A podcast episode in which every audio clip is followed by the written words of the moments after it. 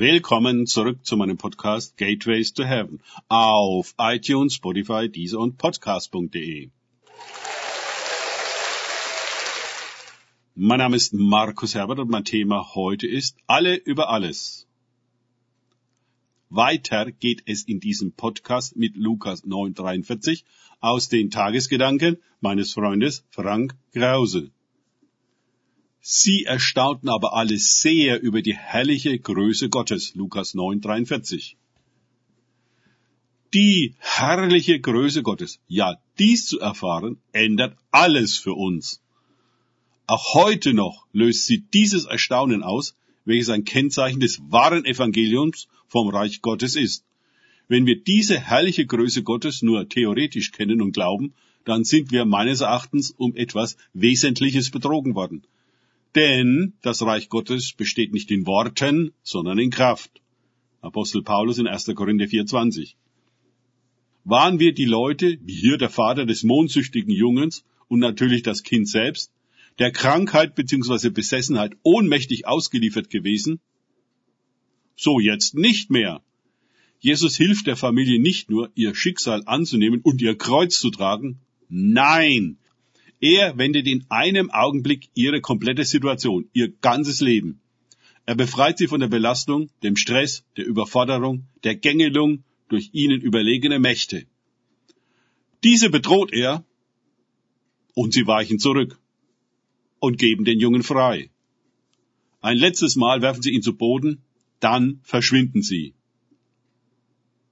Für die Mission Jesu war die Demonstration des Reiches Gottes und seine Überlegenheit gegenüber allen anderen Mächten und Gewalten sehr wichtig. Er trat nicht in der Art eines Demagogen oder Ideologen auf, der die Leute mit brillanten Reden in seine Nachfolge manipuliert. Er brachte eine höhere Wirklichkeit in eine niedrige Wirklichkeit, welche diese niedrige Wirklichkeit verwandelte. Das ist so viel mehr als eine neue Lehre oder Religion. Jesus verkörperte die Verheißungen Gottes, alles neu zu machen, die ganze Welt zu verklären, zu heiligen, zu erlösen und zu transformieren. Diese Wiedergeburt durch die gesamte Menschheit in einen neuen Status, wie eine andere Möglichkeit, eine Wiederherstellung der ursprünglichen Einheit mit Gott und dem Paradies eintritt,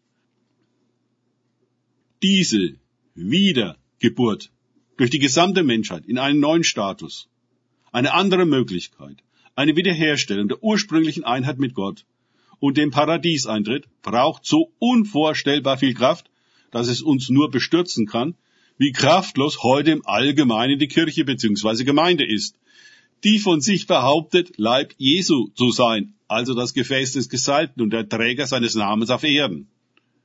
Wir stehen vor der grundlegenden Frage, ob Jesus lediglich dafür kam, uns bei dem Leben, wir sterben, in dieser Welt beizustehen und uns nach unserem Tod in den Himmel aufzunehmen, oder ob er gekommen ist, um die Welt in uns und durch uns zu überwinden und zu verwandeln. Ob auch wir, wie die Gemeinde an Pfingsten, in den Heiligen Geist getauft werden können und dann die Kraft empfangen, den Himmel auf die Erde zu bringen, die höhere Wirklichkeit in die niedere, um diese zu transformieren. Das Evangelium vom Reich Gottes ist ein Evangelium der Veränderung der Machtverhältnisse. Der Christus löst uns aus der Hand der Ohnmacht, des Ausgeliefertseins an Tod und Teufel, die uns aufzehren. Er beginnt in jedem Einzelnen von uns mit der Wiedergeburt und verwandelt unsere persönliche Welt. Die Kraft, die das braucht, ist so viel größer als unser menschliches irdisches Vermögen. Sie will uns Tag und Nacht erfüllen und ermächtigen, die Welt zu überwinden und zu segnen. Auch in unserer Gegenwart sollten Menschen über die herrliche Größe Gottes staunen. Der nächste Satz im Lukas Evangelium Kapitel 9, 44 sagt, dass sich alle über alles wunderten, was Jesus tat. Alle über alles. Danke fürs Zuhören. Denkt bitte immer daran, kenne ich es oder kann ich es? Im Sinne von erlebe ich es. Erst sich auf Gott und Begegnungen mit ihm einlassen, bringt wahres Leben. Gott segne euch und wir hören uns wieder.